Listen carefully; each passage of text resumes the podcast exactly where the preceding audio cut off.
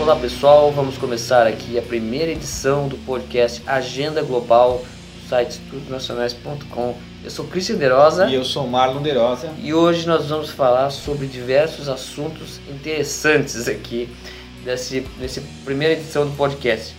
O primeiro assunto de hoje é a, a lei que pune a divulgação de fake news né, em período eleitoral. Nós vamos falar sobre tudo que, ah, tudo que abrange essa questão. Também vamos voltar a falar do tema da Ancine, né? Sobre a questão aí da Amazônia, meio ambiente e as polêmicas ah, envolvendo o governo francês, o governo brasileiro, etc. Então, estamos começando essa primeira edição do Agenda Global.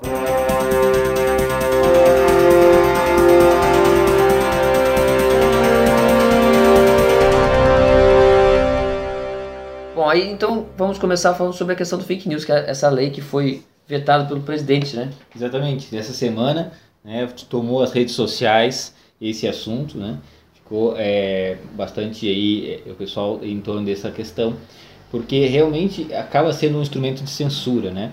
Tiveram até algumas surpresas, né? Alguns deputados aí do MBL, né, se posicionaram aí em favor dessa, dessa questão. E é interessante que é, porque é, o que que a gente tem que ver nesse contexto, né? É quem que vai ser beneficiado, qual que é o objetivo dessa lei, né?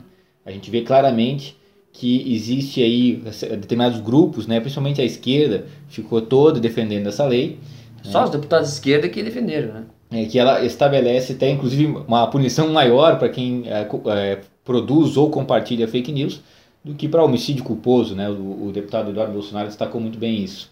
É, isso é uma coisa que, na verdade, quem que vai privilegiar, né? Quem que vai ser punido? Essa é a questão que todo mundo quer saber, né? Quem que vai ser punido por divulgar fake news? Vai ser, será que vão ser os grandes jornais? Ou será que vão ser os sites que não têm, que estão justamente rompendo a hegemonia informativa desses grandes jornais, que, que trazem narrativas inconvenientes a esses grandes jornais, né? É, até essa questão da, da falta de proporcionalidade, né, que foi inclusive o objeto do veto pres- presidencial, ela mostra, na verdade, que não há uma preocupação muito grande com fake news, e sim uma preocupação em calar determinadas vozes, né, em É. colocar medo. Né, porque uma, uma pena dessa, na verdade, inclusive no momento em que a esquerda inteira fala em desencarceramento, né, aí querem colocar oito anos de prisão para quem compartilhar uma fake news, para tia do WhatsApp compartilhadora de fake news. É, aliás, a instituição desse Estado policial, né, que a esquerda sempre fala e tal, inclusive está sendo, tá sendo alvo de reclamação do, do, daquele- do PCO, né, o Partido da Causa Operária, que é grande parceiro da direita, das causas mais liberais e de, de, de liberdade individual, porque eles estão sempre preocupados com a liberdade da esquerda. E é claro que, que, o, que esse negócio tem, tem todo o potencial para perseguir tanto o site de direita quanto de esquerda. Mas, né, é, como é que vai ser feito? Né? Quem que vai ser. é, quer dizer, agora você vai compartilhar uma notícia, você tem que pensar duas vezes, porque tem aí um, um temor a mais aí, né? É, o que o, o Partido da Causa Operária, eles é, muitas vezes coincidem com pauta da direita, né? Porque aconteceu no caso da, daquela do- da homofobia, né? Que eles eh, falaram que a, a- aquela posição do STF era uma posição reacionária, usar esse termo, É. né? Eles conseguem às vezes ver um pouco mais do que a, a maior parte da esquerda vê, né? Mas o que a gente consegue ver claramente, né, nesse momento atual, é que no primeiro momento essa lei tende a beneficiar mais a esquerda, o establishment, e quem já está aparelhado, né? É, só ver quem que, quem que tava lá. quem que estava é defendendo. aquele Humberto Costa do PT tava lá batendo palma, lá, festejando, né? É, o, o deputado Henrique Fontana, do PT do Rio Grande do Sul, É. também falou que isso era necessário para a gente manter a democracia. A derrubada do veto, no caso. É, ele foi contra o deputado Beto. Inclusive quem foi, contra- foi a favor eh, também foi o Kim Kataguiri. Kim Kataguiri, né? É, MBL, Novo, Democratas, todo essa, essa- esse pessoal aí que não tem a menor ideia do que que é, né? Eles querem parecer bonitinho para na Globo News. Eles, eles querem mesmo é ser elogiados pela Globo pela Folha de São Paulo. É aquele velho discurso da democracia, né? O É. Partido Democratas nos Estados Unidos simboliza bem isso, né? É, Eles, em nome da democracia, estão trazendo uma questão que pode ser usada e vai- provavelmente vai Contra- ser usada contra a democracia. É, e a questão da, da fake news, né, a, pra, def- ele vem nessa questão, o que é fake news? Né? Hoje a gente tem os veículos ali, os, os fact-checking, né, os checadores de fatos. né, que existe uma, uma rede internacional, né, o International Network Fact Checking, que foi construído com colaboração com George Soros, com a Fundação Omidyard, né, que está por trás ali do até do The Intercept. É, exatamente, o dono do eBay, né? Então, é, o ex-dono do eBay, que é, é o financiador do The Intercept. E todos eles estão envolvidos nos fact-checking. E aí os fact-checking, eles nunca checam um ou outro, né? É, nunca checam os grandes veículos, só fazem checagem para atacar pequenos veículos independentes, pessoas né, que não têm assim, é. não estão alinhadas a esse discurso, e aí carimbar que isso é fake news, descredibilizar eles. Eles têm utilizado a ferramenta de descredibilizar e também de é, já reprimir ou, ou, digamos, punir a audiência né, nas redes sociais, até os estudos nacionais tem sofrido com isso, porque a audiência é. caiu drasticamente no Facebook. É, porque eles limitam o alcance, né? Isso é fácil de fazer, né, pelo algoritmo lá. E aliás, nos Estados Unidos já tem essa preocupação de que o Facebook tem limitado conteúdos conservadores. O próprio Facebook já, já admitiu isso aí, né? Eu, o, que, o que as pessoas precisam entender, assim, como o Mauro está falando, né, que está falando que a, o financiador do Intercept é financiador do fact-checking, das checagens de notícias, que são aquelas pessoas que vão definir o que é fake news e o que não é. Não é você que vai ver uma notícia, ah, isso aqui é falso. É, existe um, um falso uh, entendimento, as pessoas pensam que ah, vai ser punida a mentira e vai ser premiada a verdade. Os valores absolutos, até chegar no valor absoluto, tem um monte de intermediário, um monte de dinheiro envolvido. É, que, que, que o, é, a primeira, a primeira instância, digamos, de checagem de notícias vão ser essa, essa, essa rede, que já está montada e preparada. Exatamente. Uma segunda instância que a gente pode imaginar que teria são aí Ministério Público, é, juízes, né? Mas a gente sabe que também eles estão muito bem aparelhados e preparados para contar com pessoas né, influentes ali e as decisões virem ao encontro de determinados é, é, interesses. Além disso, é, os, mesmo que a gente imagine que ah, existem né, bons procuradores da República, bons juízes, mas mesmo assim eles são muito pautados, inevitavelmente, por essa macroestrutura, né, que é, são os fact-checking, os grandes veículos de comunicação, que já dão viés. Então, como é que né, pegar o caso que aconteceu na semana passada, nós, nós tivemos o, a, lançamos aí um furo, né, que foi a, a pauta daquele PL do poliamor. Aí é, veio o boatos.org, veio o é, Estadão Verifica, o UOL Confere, etc, etc. Todos os fact-checking vieram dizendo que aquilo era fake news no título, e aí no, no, decorrer do texto deles você vê mesmo, você uma, uma, leitura criteriosa vê que no próprio texto deles eles mostram que não é fake news, que é, claro. existe essa interpretação, é. juristas se dividem e uma grande parcela, a maior parcela dos deputados viu que existia essa brecha do poliamor, conforme a gente denunciou. Então, assim, mas no título e na, na no resumo da coisa, era uma fake news. Então, é, é, nesse contexto que nós vamos estabelecer punição de detenção aí superior a homicídio. É óbvio que isso, na verdade, é um engodo que é, quer favorecer determinados é, grupos. É, e, e, você vê que a partir do momento que se fala que é, que é fake, como é que acontece? Aí simplesmente falou que é fake e já, já dá margem para todas as matérias dizerem que é fake e, e retratar assim. Eu recebi hoje mesmo, estava vendo aqui uma notícia que saiu no NSC Total aqui de, de, de Santa Catarina é, sobre um vereador que é o Beto Cunha aqui de, de Itajaí, Santa Catarina, que falou, né, falou sobre essa questão, denunciou essa questão da, da dessa lei, da CPL do poliamor, que também é conhecido chamada de lei do incesto, que, porque é óbvio que isso é um, um apelido porque que é explicativo da coisa, né? É, você tem que entender para entender. Que, agora o pessoal faz de conta que não entende, não, isso é fake, não é bem isso, né? E aí tá saindo aqui, ó, vereador divulga fake news sobre lei do incesto na tribuna em Itajaí. Quer dizer, aí eles já acusaram o vereador de divulgar fake news. Ele, porque simplesmente porque outros sites consideraram fake news. Então tá feito. O que precisa ser entendido é assim, existem, existem sites da grande mídia que têm credibilidade social. Credibilidade social não é credibilidade de, de fato é credibilidade, é uma, é uma credibilidade emprestada.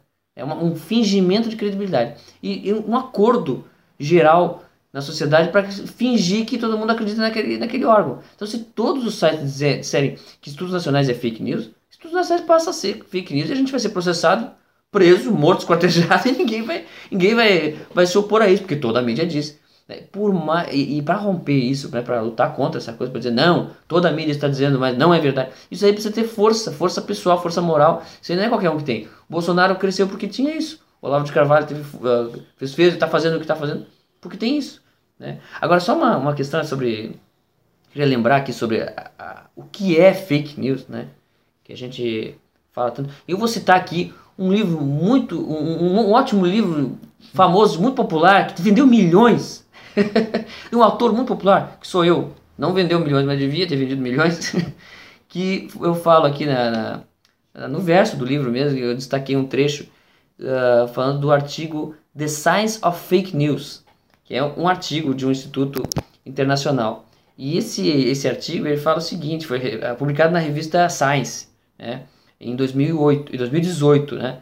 E ele fala o seguinte, é, segundo o artigo de autoria de David Laser e outros, né? As notícias falsificadas sempre existiram, mas nos últimos anos as fake news ganharam sua, aspas, versão politicamente orientada. O que, que quer dizer isso? Quer dizer que fake news agora, né? mentira sempre existiu, mas agora a gente chama de Uh, a gente chama, a gente acusa de ser mentirosa as notícias que são conservadoras, de direita ou politicamente orientadas, né? Então é, é isso. Então, é, não adianta dizer, ah, eu sou contra fake news. Todo mundo é contra mentira. Né? Agora, se você é contra fake news, essa, esse, esse conceito aí é, artificial, você né, você está servindo de idiota útil, na verdade. É, e, e outro absurdo desse, desse, dessa lei, né, é que ela pune de igual forma aquelas pessoas que produzem a fake news e que compartilham, né? O que que, o que que a gente vê? Bom, primeiro, não existe proporcionalidade, né? No ato em si, em termos jurídicos, a gente já vê que é um absurdo, né?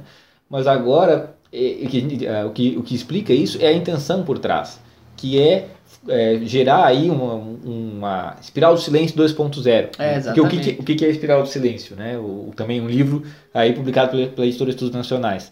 É, o, é, o silêncio que as pessoas acabam né, se autocensurando, né? ela, se, ela evita de, de emitir determinada opinião, de falar determinada questão que pensa, por medo de ficar isolada do grupo. Né? Ela pensa, ah, ninguém. Isso aconteceu muito, né? Um, um tema que eu, que eu a, a, abordo bastante, a questão do aborto. Aconteceu muito no Brasil. Durante muito tempo, por, por não existir redes sociais, muitas pessoas pensavam, e inclusive eu, que a maior parte da população era favorável ao aborto. E aí as pessoas tinham medo de falar nesse assunto, porque a opinião delas, eles pensavam que era minoritária. E aí com a rede social foram descobrindo que na verdade era exatamente o oposto. Né? Então, esse é um, uma característica clássica da espiral do silêncio. Mas agora, no caso dessa lei, é um, de uma espiral do silêncio 2.0 porque eles querem colocar um novo fator de isolamento, de medo, né? um novo fator de medo, que não é só o isolamento, agora é também o risco jurídico. Então, uma pessoa, na hora que vai analisar uma notícia, né, principalmente em período eleitoral, pô, eu estou aqui acreditando que determinado candidato é o melhor para o país, ou para o estado, ou para a prefeitura, eu vou compartilhar para meus amigos verem essa notícia.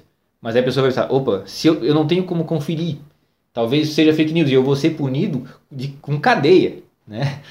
Vários crimes graves no Brasil estão é. nessa onda de desencarceramento já não é punido com cadeia, com é, cadeia mais. Exatamente. Mas o cara vai, ser, pode, vai ficar com medo de ser punido.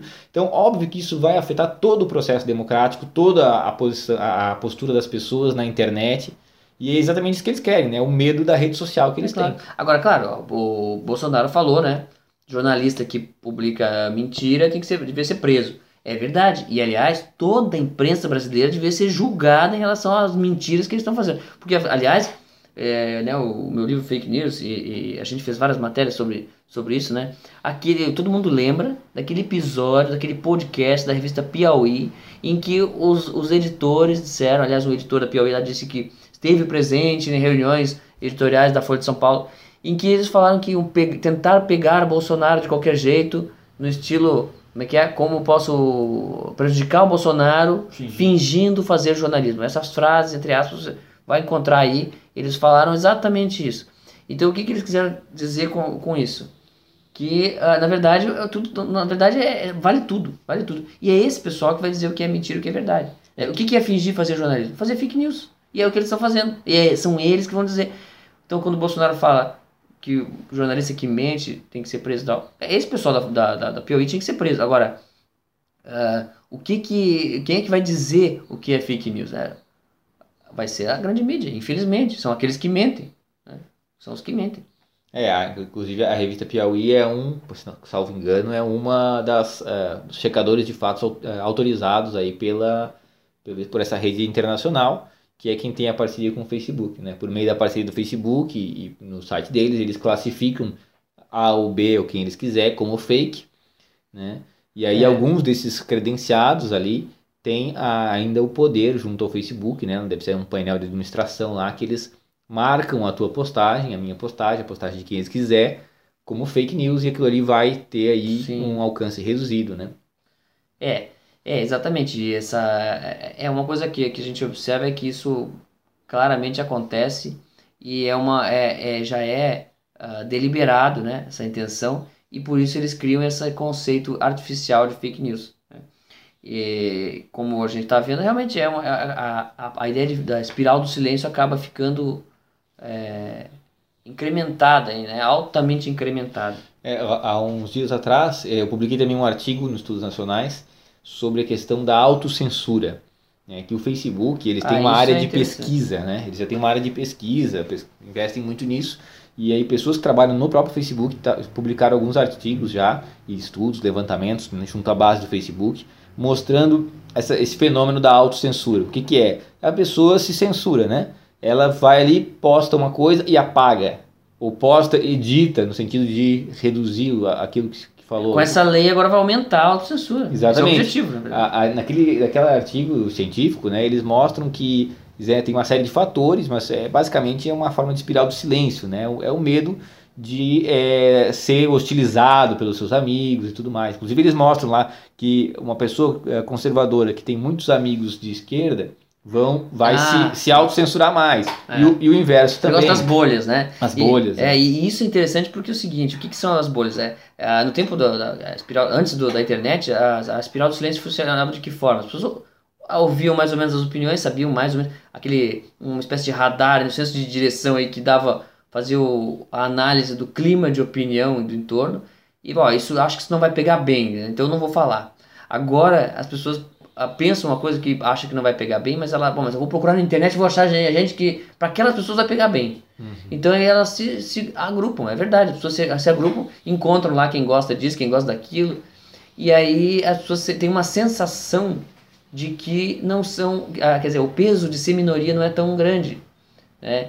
Então a pessoa- as pessoas sentem mais à vontade. Agora o pessoal do, do- das redes sociais, os, os grandes, a elite aí da comunicação quer acabar com isso, né? quer acabar com essa sensação e acabar, acabar com a, a ideia das bolhas, né? E quer justamente voltar àquela ideia anterior de que, é, que, certas coisas não podem ser ditas e que a opinião vai sempre em um caminho.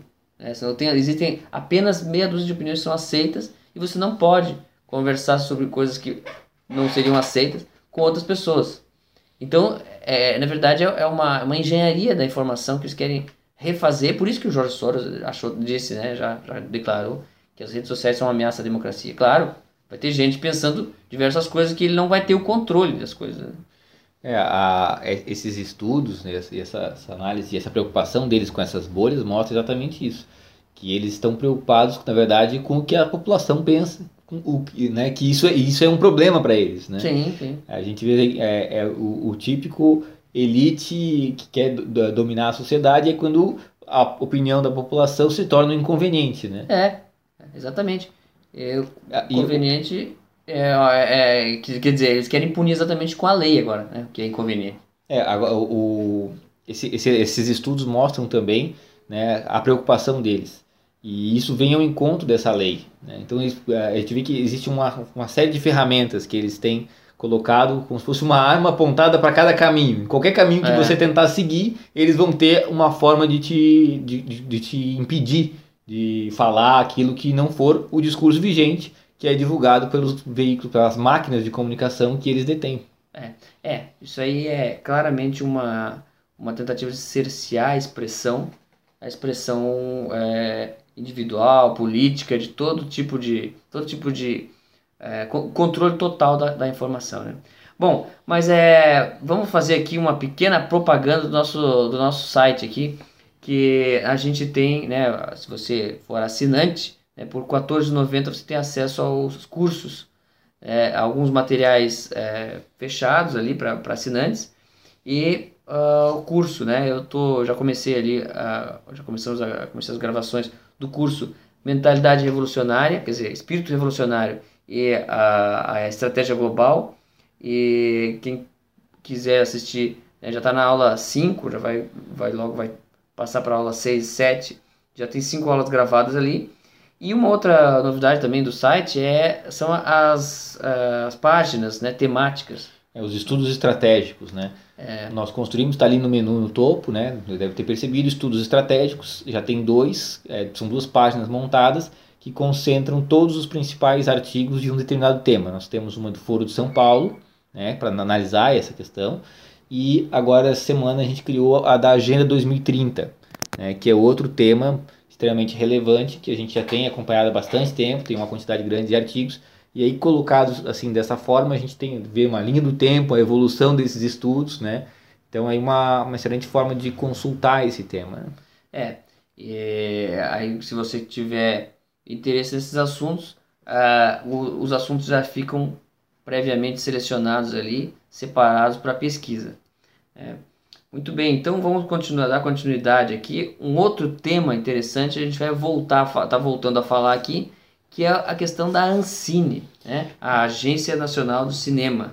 Exatamente. É, a partir da, da, de algumas uh, notícias que, inclusive, né, outro foro dos SUS nacionais, que demonstrou aquele investimento em determinados projetos, isso né, tomou uma proporção muito grande, né, repercutindo até em posições aí do governo. É, a, a, partir disso começou a se criar uma narrativa de censura, né? Dizer que então o governo agora iria censurar aqueles, é, aquelas produções que tivessem determinados valores, né, que fossem de esquerda, digamos assim. E agora essa, essa semana, ontem, ontem, ontem é, o Fábio publicou no, no, Estudos Nacionais uma notícia, né?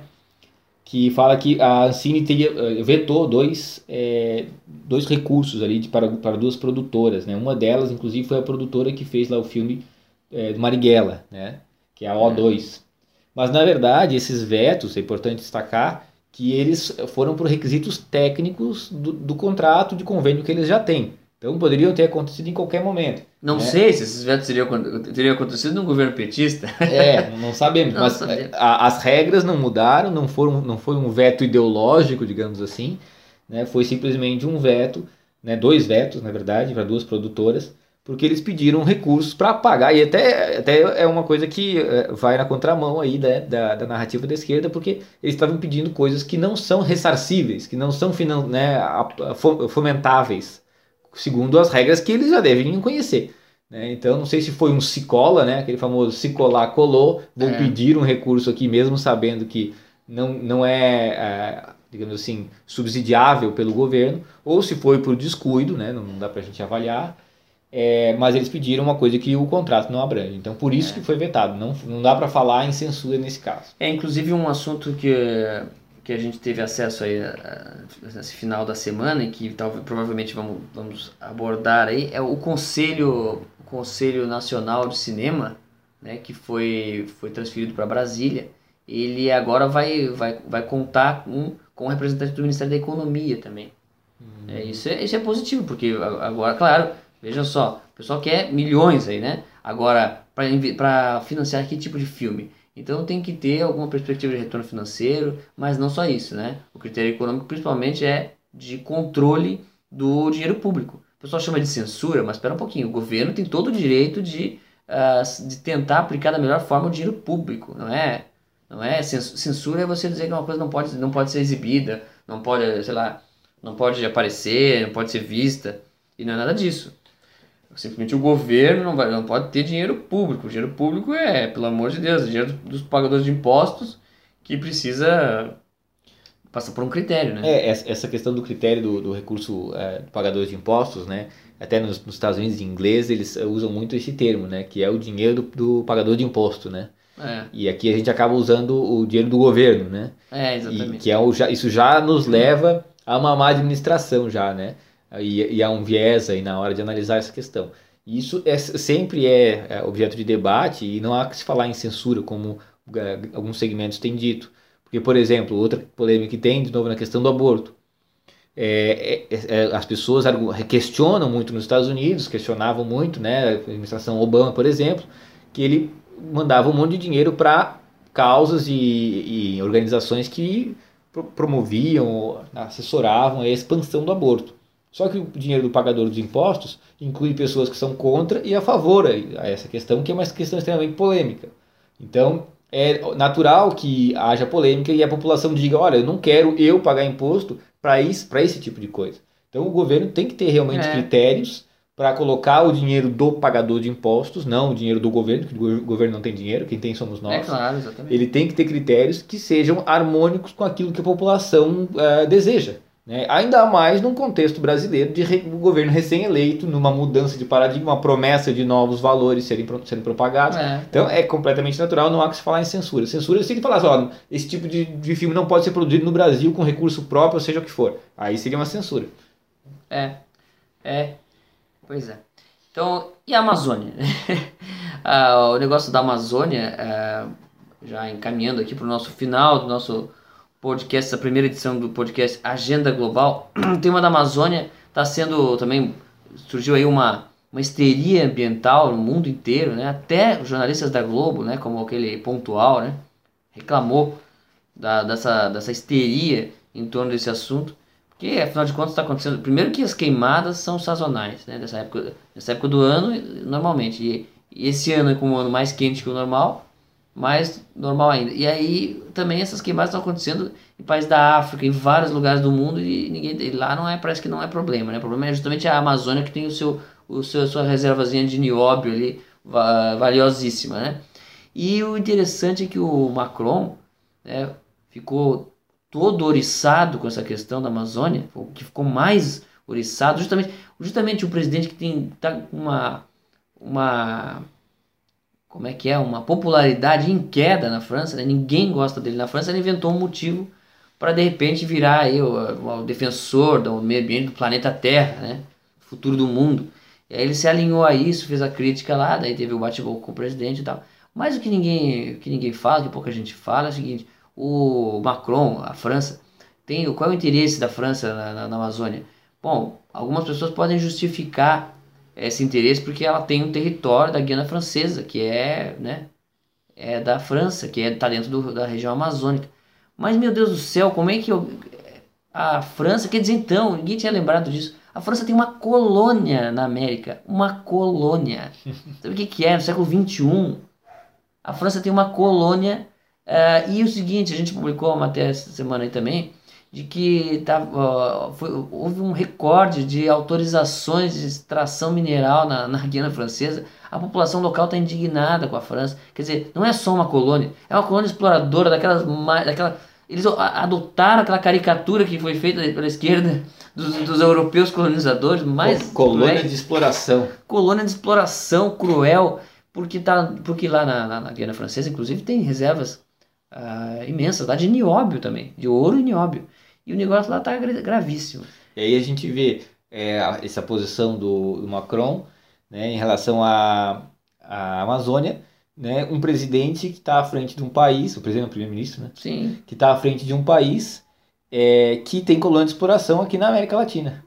Na América, é, né? Na América Latina. Agora, ó, quem for assinante no site, eu peço que dê uma lida num, num, texto que a gente elaborou ali, um estudo mais, mais longo, sobre a questão da doutrina Monroe. É muito interessante, porque a doutrina Monroe é a seguinte, surgiu lá em 1824, se não me engano, pelo presidente americano James Monroe. E ele disse o seguinte, ele, ele foi uma, uma, mais ou menos um posicionamento de política externa dos Estados Unidos em defesa do, dos territórios latino-americanos. Foi na época que os, os, as nações americanas aqui, né, uh, especialmente as de colonização espanhola, estavam se, se, se libertando né, do, da, da, da situação de domínio espanhol. Então os Estados Unidos se colocaram numa situação, numa posição assim, olha, nós não vamos permitir que os povos recém-libertados sejam recolonizados. Não vamos permitir que a Europa resolva é, revidar a libertação, né, porque tinha recém acontecido essas libertações. E não vamos apoiar, e não, nós não vamos nos meter nesse país. Né? Aí a doutrina moral foi mudando de sentido, foi mudando conforme os outros presidentes mais intervencionistas dos Estados Unidos foram se é, intervindo ali e tal. Mas o, o, o, o conceito original é esse, né? de libertação dos Estados americanos. E aí eu acho que o, o secretário lá, John Bolton, né, recentemente falou desse do, do, da doutrina Monroe, de um retorno da doutrina Monroe. E ele está coberto de razão, porque realmente é preciso. Vejam só que o caso da Guiana Francesa está aí sendo ainda explorado vorazmente pelo governo europeu imperialista, escravista, entendeu? Porque, ah, uma coisa importante, a gente até achei um artigo do vermelho.org de 2013 reclamando disso aí, dizendo que os movimentos sociais da Guiana Francesa estão reclamando do domínio francês, etc. Então, é, estão com a gente, né? Vamos libertar a Guiana Francesa. Só que é o seguinte, aí eles comparam com, com as Ilhas Malvinas que tem domínio, que seriam da, eram da Argentina, tem domínio inglês. Só que Ilhas Malvinas, é, a população é toda inglesa. Toda a população lá é inglesa. Não tem, não tem é, argentino lá no meio. A gente nem pode entrar lá. Foi uma questão lá na época e tal. Agora na Guiana Francesa não, são povos é, africanos, índios, ameríndios, como chamam, né?